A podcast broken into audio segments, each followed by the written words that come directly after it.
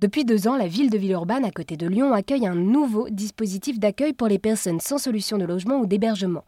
Placée sur le site d'une ancienne résidence pour personnes âgées, cette occupation est temporaire et permet à des associations d'utiliser les logements pour aider les personnes en précarité. Ce projet s'appelle Le Château. J'ai voulu en savoir plus sur ce projet solidaire et inclusif et je me suis rendue rue Gaillard, au cœur de cette résidence entourée de verdure.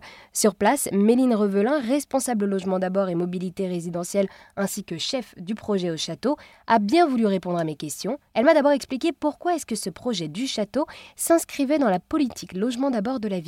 Alors effectivement, on dit euh, qu'on s'inscrit alors dans la lignée, on va dire, des politiques euh, logement d'abord. En fait, vous avez euh, sur le site du château des personnes qui ont des contrats d'hébergement ou des contrats de logement qui sont diverses, qui ne sont pour le coup pas euh, complètement euh, en adéquation avec ce que le logement d'abord euh, demande en termes de pérennité du droit au maintien dans le logement, et étant donné que effectivement on est sur une occupation temporaire. Nous, ce qu'on a voulu retirer déjà de notre expérience du travail mené à S Métropole Habitat et avec le GUE La Ville Autrement sur les questions de logement d'abord, c'est une approche qui place au centre les habitants et les habitantes sur un postulat de base que les habitants et habitantes doivent disposer de leurs clés, de leur logement, et euh, que le collectif ne doit être qu'une proposition et jamais une injonction. Et tout ça fait que effectivement, on se revendique en quelque sorte dans la lignée du logement d'abord. Quelles sont donc les différences euh, de ce projet du château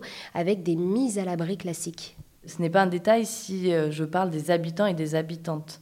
On va chercher autant que possible que les personnes soit au plus proche des conditions de logement euh, classique, même s'ils ne sont pas tous éligibles au logement, mais euh, sur euh, l'appropriation de leur logement. Et par exemple, on sait qu'une des grosses différences entre le logement et l'hébergement, c'est la possibilité ou le droit à héberger. Donc collectivement, euh, au château, nous avons décidé de mobiliser, euh, alors aujourd'hui deux, peut-être demain trois, des logements qui sont restés vacants pour faire des euh, chambres d'amis. Et donc chaque habitant et habitante du château peut mobiliser ses logements pour recevoir sa famille, ses amis, avec une période qui ne peut pas aller au-delà de trois semaines consécutives, mais qui permet en fait de se rapprocher au maximum des conditions et des droits en fait euh, dont on peut bénéficier quand on est dans un logement classique.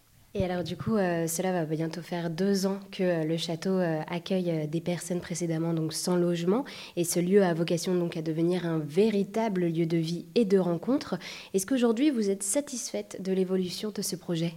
Alors, je ne sais pas si je suis satisfaite. Ce que je constate, euh, c'est que les premiers retours euh, qu'on a, en tout cas, notamment des professionnels, euh, des travailleurs et des travailleuses qui sont sur le site, c'est que le fait que tous les habitants disposent d'un logement avec leur espace privatif en termes de cuisine et de salle de bain fait que le travail social n'est plus pollué pollué, excusez-moi du terme, mais de, par la gestion euh, de partage des espaces. Enfin voilà. Plus clairement, en fait, il n'y a, pas à, de, gérer des conflits autour du partage des cuisines. Du partage... Et donc, il y a un vrai travail, euh, il y a un travail visiblement plus intéressant qui est mené en termes d'accompagnement social. Au, sein d'un même site, on peut essayer de travailler ces questions-là, euh, toujours au bénéfice des habitants et des habitantes du château. Eh bien, merci beaucoup Améline de nous avoir présenté le château, un site d'occupation temporaire à Villeurbanne à côté de Lyon, qui veut donc lutter contre le sans-abrisme.